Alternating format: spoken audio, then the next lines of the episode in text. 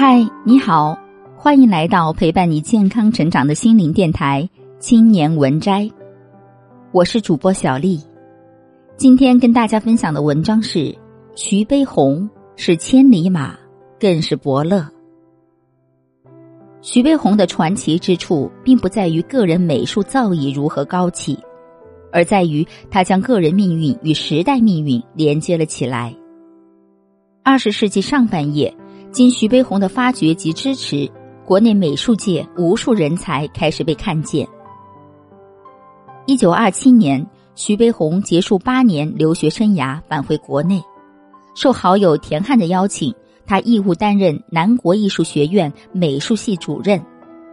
他是一位严格的老师，在教学中要求高度准确，不允许一线之差，学生必须心中有数，下笔时。务必准，即使画错了也不能擦掉，要让学生知道错在哪里。他提出了“三宁三物”的理论，要求学生作画宁方勿圆，宁拙勿巧，宁脏勿净。如果想要表现圆润，需以像素般方正细致的面去达到；如果想要练就娴熟的技巧，必须笨拙一些。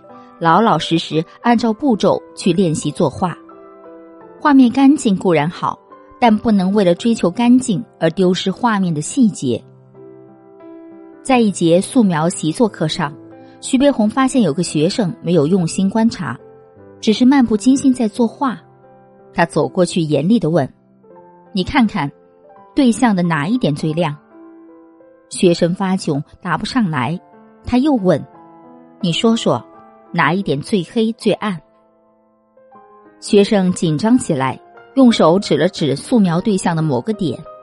徐悲鸿说：“你不看、不比较、不观察，你就答不出我提的问题，也就画不好这张画。”但严厉只是徐悲鸿教育过程中的一个小切面，严厉的底色是博爱。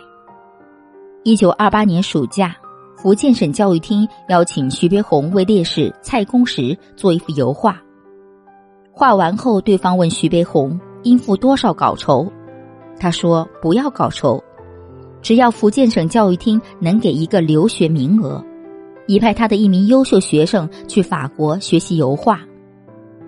最后，他的学生吕思柏和王艺林都得到了去法国留学的名额，此二人分别学习油画和雕塑。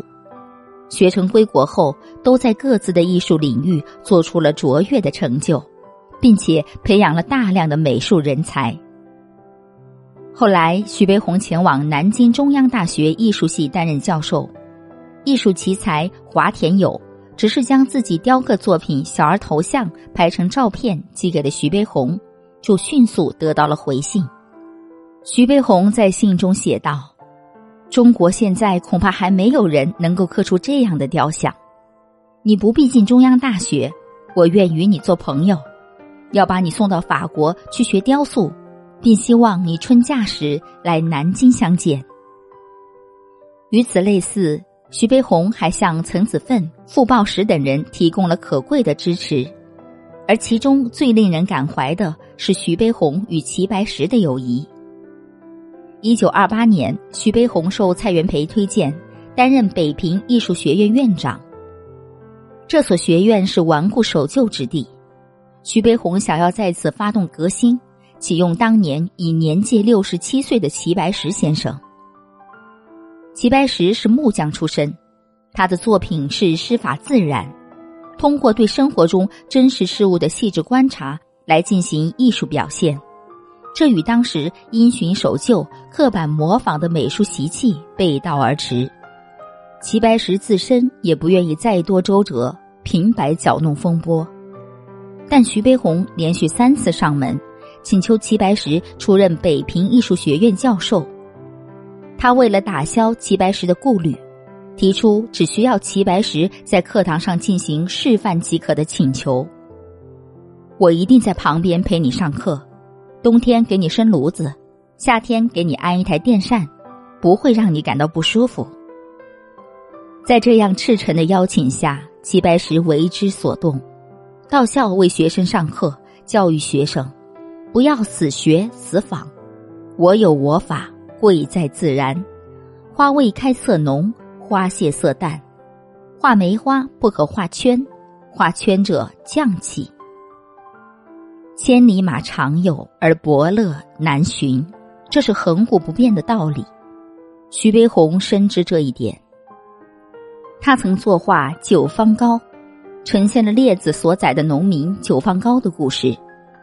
九方高能相千里马，其相马不看表象，而能洞察其内在的机理。